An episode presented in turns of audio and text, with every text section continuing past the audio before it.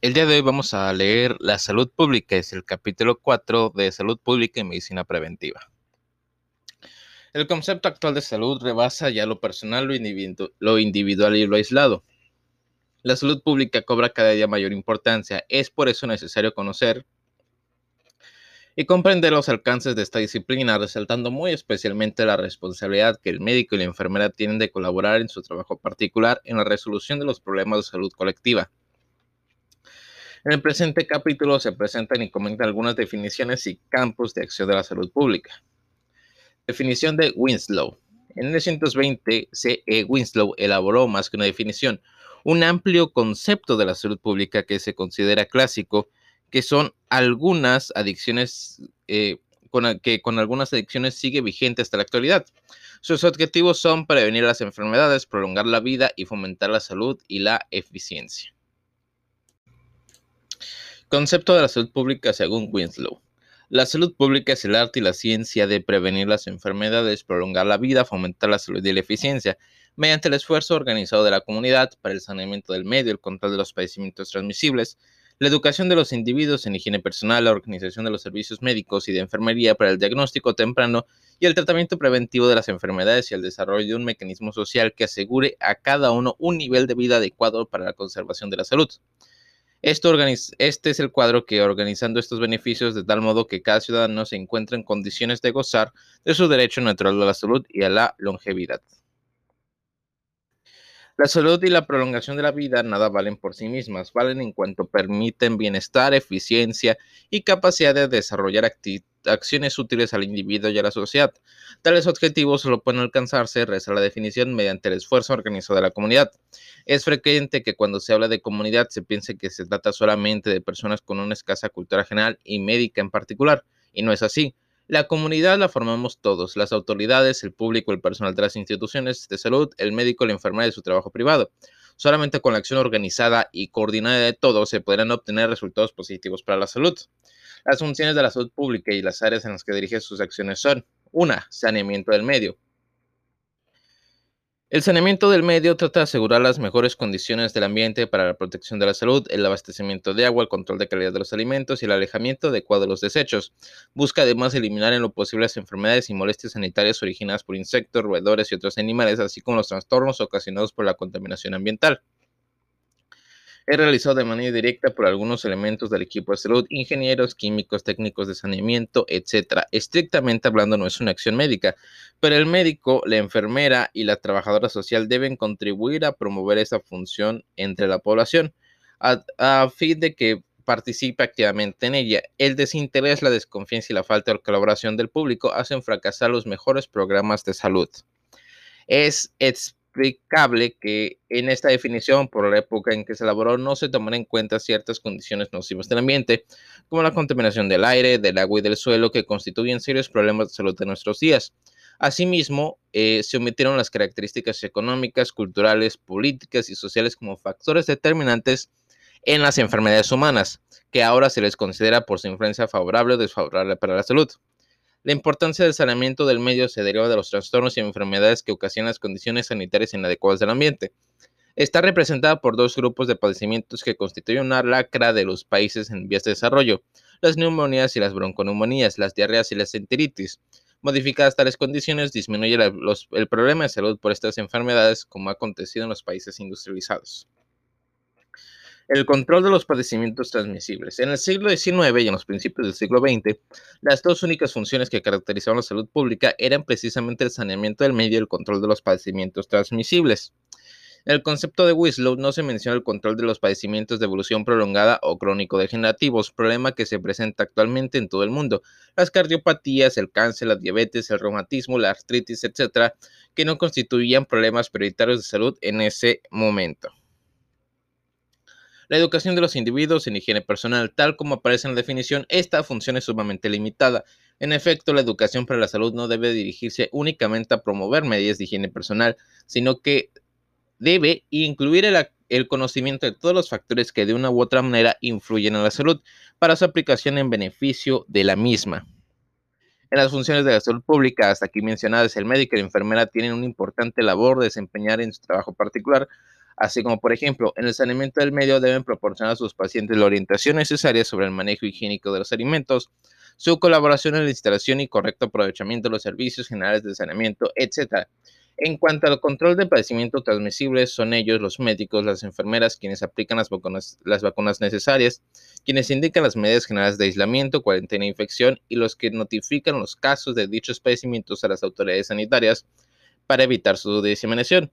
El reporte de padecimientos a las autoridades de salud es una obligación de los médicos que con frecuencia se descuida a pesar de su indudable utilidad para el mejor conocimiento de las condiciones de salud prevalentes.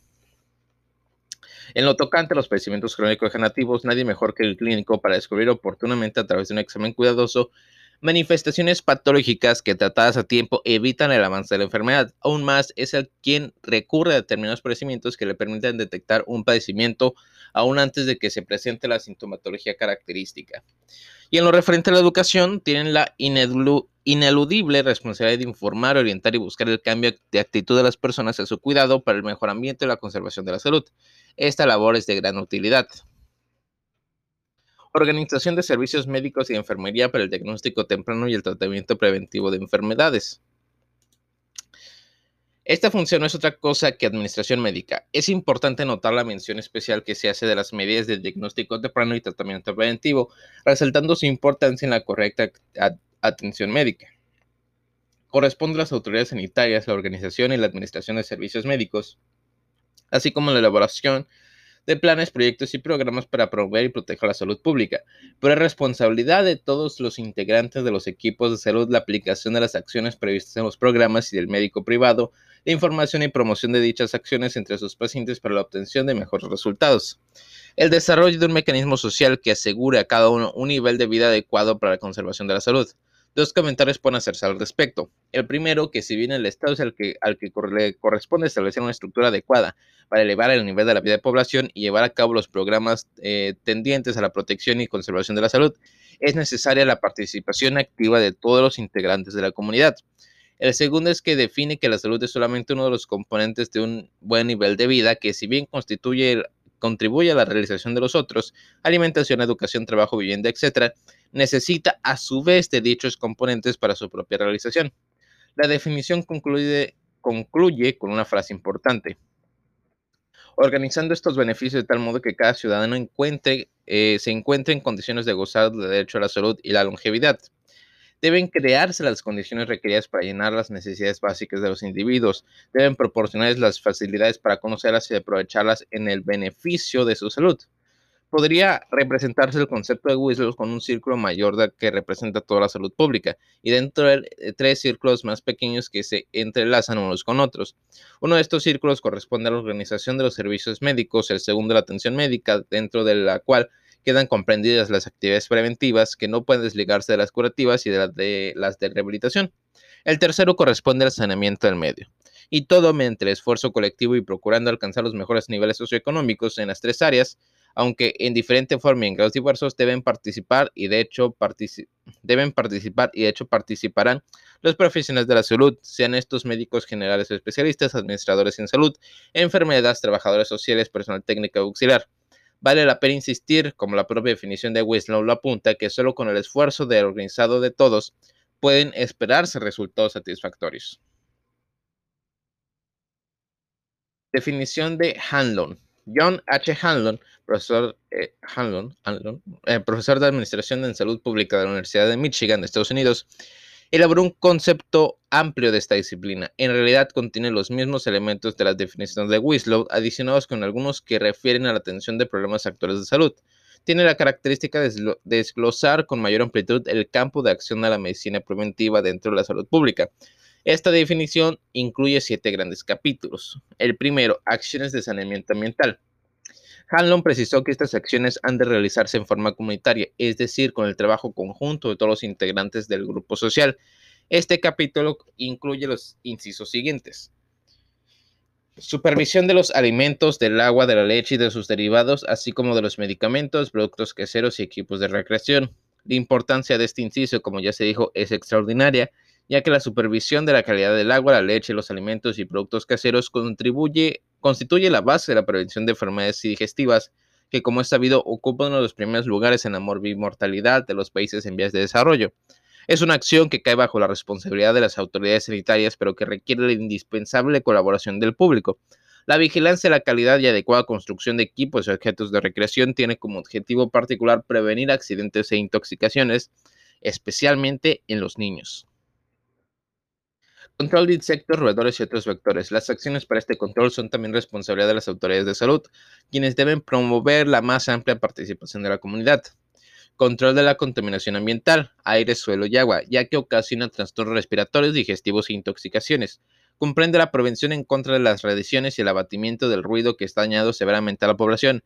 Aborda los problemas originados por el desarrollo industrial que no ha traído, que no ha traído aparejado la aplicación de medidas eficaces para la protección de la población.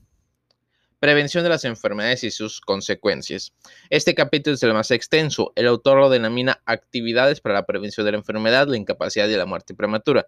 Incluye 14 incisos que cubren prácticamente todos los campos de la patología, enfocados particularmente en los aspectos preventivos, que son Control de padecimientos transmisibles, incluyendo infestaciones parasitarias. Es esta una actividad prioritaria en la salud pública, ya que de las 10 primeras causas de muerte en los países en vías de desarrollo, 6 son por enfermedades transmisibles. Control de deficiencias y excesos alimentarios. En nuestro medio hay que dirigir preferentemente la acción al problema de la desnutrición, que afecta de modo tan importante a la población en general y a la infantil en particular. Este problema requiere la acción tanto de las autoridades como del personal de salud y de la población en general, aquellas promoviendo la producción, almacenamiento, transporte y disponibilidad de alimentos a bajo costo y eliminando mediante una intensa labor educativa los tabúes y los hábitos inadecuados existentes, esta aprovechando convenientemente los nutrientes de eficacia comprobada. La prevención de los excesos alimentarios que aparecen en determinadas edades y en grupos sociales específicos trata de evitar las conocidas consecuencias del peso corporal excesivo. Trastornos de conducta. Alcoholismo, toxicomanía, ciertos aspectos de delincuencia y suicidio. Estos problemas han aumentado de manera alarmante y afectan por igual a todas las clases sociales. Su magnitud y trascendencia exigen un empeño mayor para su control. Médicos, enfermeras, psicólogos, trabajadores sociales y personal voluntario deben participar en esta labor. Enfermedades mentales, incluyendo retardo mental. El problema de estos padecimientos no ha sido atacado suficientemente, ni desde el punto de vista preventivo ni en el de tratamiento manejo, ni, de, ni en el de tratamiento, manejo y atención de la población afectada. Es necesario prestarle mayor atención. Alergias. Aunque no constituyen problema prioritario de salud, las alergias tienen como todos los padecimientos aspectos preventivos que se requieren intensificar en beneficio de la población.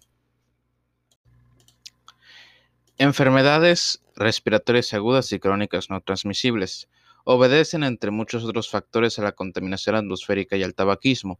Se han implementado algunas medidas preventivas contra el primer factor que lamentablemente no han tenido resultados satisfactorios. En cuanto al tabaquismo, las medidas oficiales establecidas tampoco han conseguido la disminución del hábito. Se requiere de una intensa labor educativa dirigida especialmente a la población joven, labor que es responsabilidad del personal de salud público o privado enfermedades neoplásicas. Su frecuencia ha aumentado, entre otros factores, por el aumento de la esperanza de vida.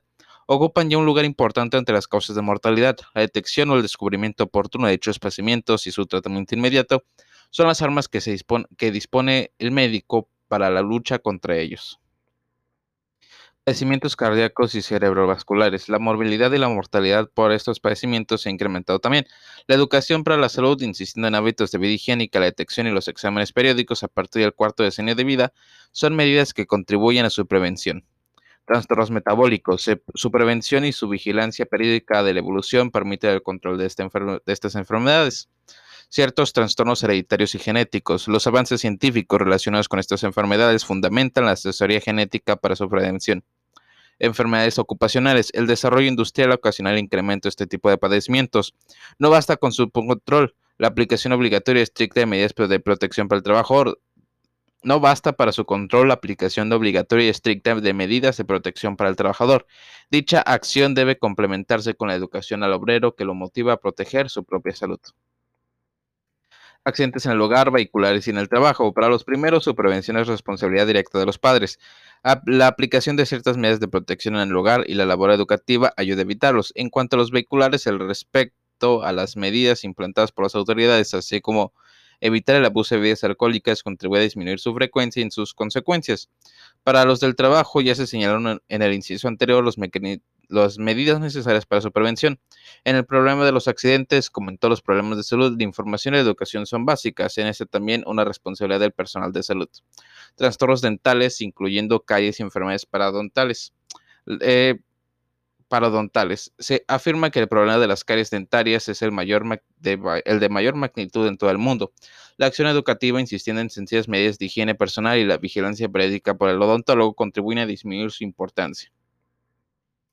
Ciertos peligros de la, maternidad del crecimiento y del desarrollo. Este inciso se refiere a la salud materno-infantil.